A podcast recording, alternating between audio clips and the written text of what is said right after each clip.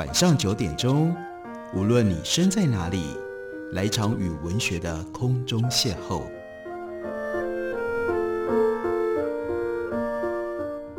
杨照谈书，邀您一同遨游文学世界，认识古今中外的经典之作。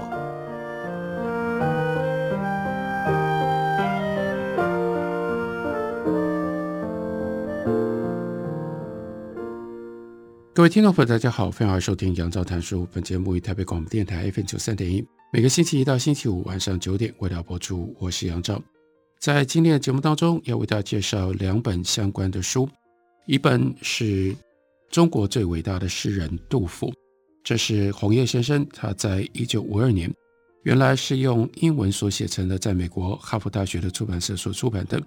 我们现在介绍的是由联经出版公司刚刚出版的。中文翻译本，那另外一本书呢，就是关于为什么我们要读中国最伟大的诗人杜甫。大家都认识杜甫，也大概都知道杜甫曾经有过一些在诗上面的什么成就，还有他和唐朝历史之间的关系。那为什么我们在认识杜甫的时候，还要跨过超过半世纪的这个时间来读红叶用英文所写的这本书呢？这里就牵涉到了红叶是一个什么样的作者。同时间，在联经出版公司出版的还有另外一本新书，这是陈玉贤所写的《红叶传》，就让我们可以回到那样的一个时代，来了解红叶作为一个非常杰出的中国历史、中国文学、中国文化的研究者，又另外在用英文和西方汉学界沟通的过程当中，他有一些什么样的特质，还有。他在这个过程当中，塑建了一些什么样重要的知识上的成就？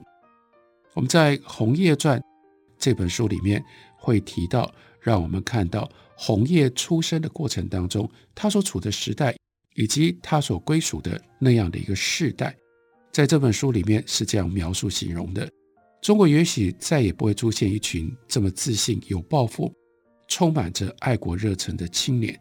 一九一零年代。在美国为数大概有两千名左右的中国留学生，都以改造中国为己任。祖国的政治社会制度濒临瓦解，当时军阀横行，但在他们的眼中，这都是暂时的障碍。他们坚信不疑，将来的中国将向西方的科学民主看齐。而当时绝大多数的西方人也深信科学民主可以解决人类一切难题。谁比这一群中国的精英分子更能够领导中国走向这光明的前景呢？他们饱受中国传统的教育，兼收了西方最新的知识，没有人比他们更有资格了。到了二零年代，共产主义形成了一股相对的力量，年轻知识分子的这种信念就开始动摇了。但在一九一七年，中国在美留学生之间的情绪仍然保持着非常的高昂。这个时候的红叶。他在美国念大学，但是呢，那个暑假他在等着，还没有上研究所，所以他参加了一个中国学生联谊的夏令营，几百个中国学生从美国各地汇集而来，安排了不少的活动，包括舞会等节目，但最主要的是政治活动。那些自命有将才的人士，忙于招兵买马，大家讨论最热烈的话题是所谓的。白话文文学，那就是一九一七年，《新青年》杂志陆续刊登了陈独秀和胡适等人的文章，大力的鼓吹推动白话文文学，这是白话文运动其中非常重要的一个新的阶段。几个月之前，还在他们之间，因为也是留美的留学生，其中的胡适曾经在留学生刊物上鼓吹白话文文学。回国之后，到处受到老学究的大肆攻击。大家讨论的问题不限于学术。鸿叶这一代的新式学人也有打算回国办企业、搞金融的。鸿叶就遇到了一个人，胸前挂着一把像是 Phi Beta Kappa，那是美国大学优等生的荣誉学会的钥匙，而且是特大号的。鸿叶仔细一看，上面写的是把顺序倒过来，叫做 Kappa。贝塔 Phi，那个人在红叶背上重重拍了一下，说：“好家伙，这跟 Phi Beta Kappa 完全相反。你们分数最好，我们分数最差。你们就专心做学问吧，我们来专心赚钱。将来你们要办学校、要盖图书馆，哎，你们还得靠我们赚的钱才行啊。无论他们计划做什么，这群青年自信中国将来属于他们的。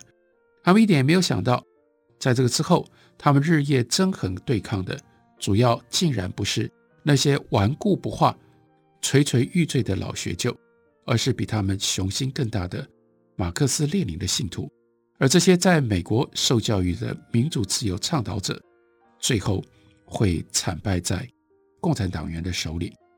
红月在纽约所交往的一群中国基督徒，是由刘廷芳领头。刘廷芳身材短小。不到一百五十公分高，而且呢，他的鼻子喉咙有问题，不时擤鼻子咳嗽。但是呢，他谈吐风趣，很有魅力，而且善于演说。他理想当中的中国是一个被基督教转化了之后的中国。他遇到了红叶，感觉上好像遇到了知音。所以呢，刘廷芳跟红叶，他跟从的这一支基督教派，有的时候被指为社区福音。耶稣在圣经马可福音第十章第二十一节当中，曾经有这么一句话：“去变卖你所有的财产，把钱捐给穷人，来跟从我。”他们觉得基督徒原则上就应该要如此，因此非常推崇协和神学院的基督教伦理学教授，叫做 Harry Ward。Harry Ward 被人家告发是共产党的时候，他反驳说：“我不是共产党员，我比共产党员更糟糕。”我是一个基督徒。当时中国留学生当中有几个兄弟会，志士最高的一个叫做 Flip Flop，成员包括了后来在中国的外交史上鼎鼎大名的顾维钧，在中国的政治史上、国难史上鼎鼎大名的宋子文等等。刘廷芳和洪叶他们几个人决定也要创立自己的兄弟会。组员是学业成绩最好的虔诚的基督徒，他们的口号是“联合起来振兴中国”。创始人包括以后在上海办教育很有名的陈鹤琴，后来当上海青年会秘书长的涂雨清。他们在一九一七年六月二十四日，他们是秘密的成立，而且彼此要宣誓，有了十字架与宝剑会。红叶回忆说：“当时我们年轻得很。”想要效法耶稣，以教育跟政治来转化社会。十字架由耶稣背起十字架来跟从我的那句话而来的。宝剑，那是什么呢？那指的是中世纪的 Crusade 十字军。我们采用了一些欧美共济会的仪式，在我们的意识里面，还有另外一种东西，那是《三国演义》那样一种桃园三结义的道义精神。我们誓守秘密。他说：“我甚至为此做了平生唯一的一次偷窃，太有趣了。要当基督徒，要成立兄弟会，为什么还要去当小偷呢？事情是这样的：一九一八年的秋天，刘廷芳为了避免协和神学院犹太文考试而转学到耶鲁大学，兄弟会的事宜就轮到红叶来接手。有一天，他得到消息说。”他们的创始人之一，在普林斯顿大学念书，姓邓的同学，因为肺炎发作死了。洪叶知道这个人，他有写日记的习惯，所以他就马上放下了一切，搭火车到普林斯顿去，告诉学校当局说他是神学院的学生，是邓家的世交，所以得到允许进入死者的宿舍卧室里，发现果然这个。邓军他写了日记，而且呢，他为什么要去找这份日记？因为在日记上，对于他们的应该要保密的兄弟会有非常详细的叙述，所以他偷了日记本，把日记本其中的这几页撕破，扔到了壁炉里去焚毁。这就是为什么他是为了兄弟会去干小偷。可是兄弟会后来还是发生了争执。选举会长的时候，刘廷芳以一票取胜，但是呢，落选的人气愤地离场。当秘书的红叶，红叶这个时候他是当秘书，他却发现投刘廷芳的票里面有一张非常的明显是刘廷芳自己写的，这并不是不可以，但是违背了中国人的规矩，中国人不会投自己的。红叶从此对刘廷芳有所戒备，大概就是意识感觉到他那么样有野心，他也后悔为邓军的日记小题大做，跑到那么远，跑到普林斯顿还去偷人家日记。然而，这个兄弟会还是继续吸引了很多新的会员，包括后来出使俄罗斯、联合国、美国的蒋廷甫，跟顾维钧一样，又是另外一个在中国外交史上。鼎鼎大名的人，还有后来创办了南开大学，并当了几十年校长，非常重要的教育家张伯苓，曾经担任清华大学校长的周宜春，另外有曾国藩的外孙，上海大华纺织公司的创办人聂启杰。一九一八年，这个时候另外一个人登场了，那是王振廷。王振廷到了美国，为在广州成立和北洋军阀对立的国民政府。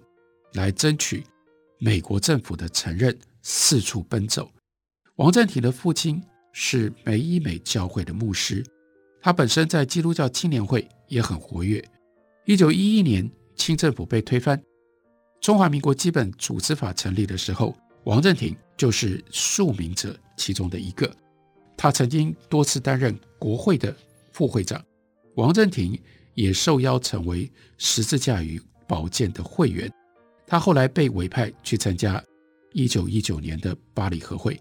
巴黎和会会散了之后，跟他一起娶到美国回国的新闻家陈友仁，后来也当过外交部长。这个时候也被邀请加入了十字架与保监会。一九一八年有一次在纽约开会，王振廷披露了让大家讶异的事：原来早些时候在美国留学的中国人当中。另外有一个秘密兄弟会，也以联合起来振兴中国作为口号。这个兄弟会在一九零七年成立，以大卫和约拿丹作为名字。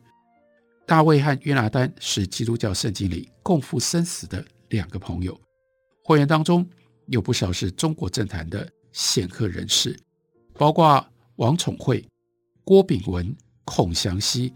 所以这个时候，刘廷芳就提议。干脆让这两个秘密兄弟会合并吧，并且合并的话，大卫和约拿丹的会员可以提膝十字架跟宝剑年轻了一倍。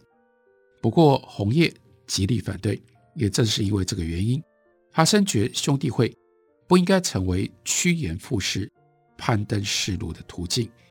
这是红叶第一次公开反对刘廷芳。我们认识红叶，就会认识到。非常奇特的，经常在中国历史的理解跟研究上被遗忘的这一页，那就是在美国，尤其是透过基督教那种秘密的兄弟会，这些人彼此互相结识形成的关系。后来在中国的发展过程当中，政治、商业各个不同的领域，他们所形成的这样的一个网络，发挥了很多不应该被轻忽。不应该被遗忘的作用。休息一会儿，我们等会回来继续聊。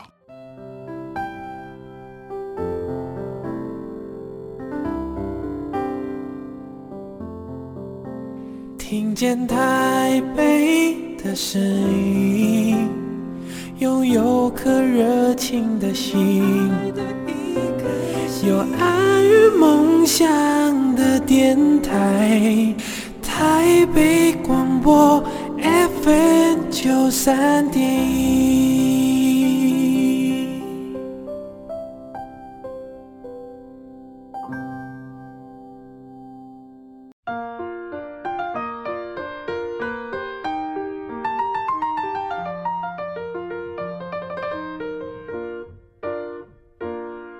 感谢您继续收听《杨照台书》。本节目于台北广播电台 FM 九三点一，每个星期一到星期五晚上九点，回到播出到九点半。今天为大家介绍的是联经出版公司的新书，那是红叶所写的《中国最伟大的诗人杜甫》，以及陈玉贤所写的《红叶传》。红叶后来在美国发展，他跟哈佛大学的哈佛燕京学社有非常密切的关系，所以在《红叶传》当中，另外为我们解释说明了很重要的这个历史的过程，那是哈佛燕京学社是如何成立的，在后来中国研究上面曾经发挥过极大作用的哈佛燕京学社，它是得到了一个富翁的遗产巨款。这个富翁呢，叫做 Charles Martin Hall，他因为发明了用电来分离铝土矿石而致富。一九一四年，他去世，但是他没结婚，他是个单身汉。遗嘱当中，他就指定他遗产的三分之一要捐献给亚洲或者是东欧巴尔的半岛英美人所办的教育机构。到了一九二九年的时候，这笔钱经过了很长时间的规划，终于分发。它的市值高达当时一千四百万美金。后指定两个人当他的遗嘱执行人，一个是美国铝业公司的总裁 Davis，另外呢是这个公司的律师长 Johnson。一九二一年的时候，路思义，也就是 Henry Luce 的爸爸，这也就是今天东海大学路思义教堂的命名的来源，他是一个牧师。这个时候呢，他在替中国的。燕京大学募款，他打听到遗产当中还有好几万，必须要在一九二九年底以前分发。于是这个时候，他就去拜托司徒雷登，担任过美国驻华大使，跟找到他去跟 Davis 会晤。于是这个时候，他又觉得自己已经赢得了 Johnson 的信任，希望司徒雷登能够帮助说服 Davis 再多拨一点钱给燕京大学。根据红叶说。司徒雷登事后告诉他会晤的经过，大家一起吃午餐，都还没有讲到钱。等到咖啡也喝了，点心送上来的时候，戴维斯才说：“我现在只有五分钟了，剩下五分钟，你告诉我到底怎么回事？”司徒雷登这个时候紧张得满头大汗，赶快解释为什么燕京需要钱。话还没说到一半，戴维斯就截断了他，就说：“那你告诉我需要多少钱吧。”司徒雷登。迟疑了一下，最后提议说一百万。戴维斯就说：“OK，好吧。”司徒雷登听了，他的反应当然跟我们会一样，说：“哎呀，我当时为什么不多要一点？为什么才说一百万呢？因为一下子人家就答应了。”同一个时期，哈佛商学院的院长 Dohan，他跟另外这个遗产执行者 Johnson 很熟悉，也正在设法让哈佛。可以分到这笔巨款。一九二四年，戴维斯吩咐都和司徒雷登合作，两个人就草拟了一个合乎霍尔遗嘱的规定，而又使哈佛、燕京都受益的方案。哈佛的 Folk Museum 有一个研究日本跟中国艺术的馆员，就主张那这样建立一个哈佛东方学社，在北京设立实地侦查所。这位叫做 Wana 的馆员。他在日本念过艺术，也曾经到过中国旅行好几趟。但是呢，他对中国的爱好只止于中国的艺术，他却蔑视中国人。计划当中的哈佛东方学社的工作，主要是去从事考探古代艺术。在一九二五年的一个深夜，这个时候，红叶的夫人、他的太太跟他的女儿都已经上床睡觉了。红叶深夜当中接到了电话。是他的学生王建仁打来的，说有紧急事要马上见你。为了不吵醒门房，所以红叶呢，他到四合院的大门去等王建仁，再把他带进到客厅。进门，王建仁在红叶的跟前，戏剧性的就跪下了。跪为什么呢？他说：“洪科长，我是卖国贼，你得救救我。”鸿业对着他发愣，痴痴地说：“王建仁。”站起来！你不会是卖国贼，卖国贼是达官贵人才能做的。你是个学生，你连卖国的资格都没有，你一定把自己给估计错了。王建仁为什么来坦诚自己是个卖国贼呢？他就流着眼泪跟红叶说，他前一年向燕京大学请假，替一个来自 Harvard 叫做 Warna 的人当翻译员，又替他安排到西北探险，到了敦煌。他们在窑洞附近的一个庙里住下来。Warna 说他要研究洞里的佛教古物。一天晚上，王建仁半夜起来，哎，Wanna 不在，去找他。原来他在一个窑洞里，用布把一片壁画给盖上，不知道在干什么。Warner 看到王建仁进来了，吃了一惊，就要王建仁替他保密，说这些壁画是很有艺术跟历史价值的。但是中国人对这种文物没有兴趣，美国的大学很想研究这样的东西，所以他呢是用甘油渗透了的棉纱布在试验，看看能不能把一些壁画搬回中国去。他说试验成功的话，就再回中国来，到时候呢还会有差事给王建仁做。王建仁那时候就猜这件事情是不合法的。现在窝呢又来了。还带了好多其他的美国人来，他们带了一罐一罐的甘油，另外带了无数巨卷的棉纱布。王建仁深信，他们要把敦煌壁画通通都用这种方式偷走。红叶听了，当然感觉到不寒而栗。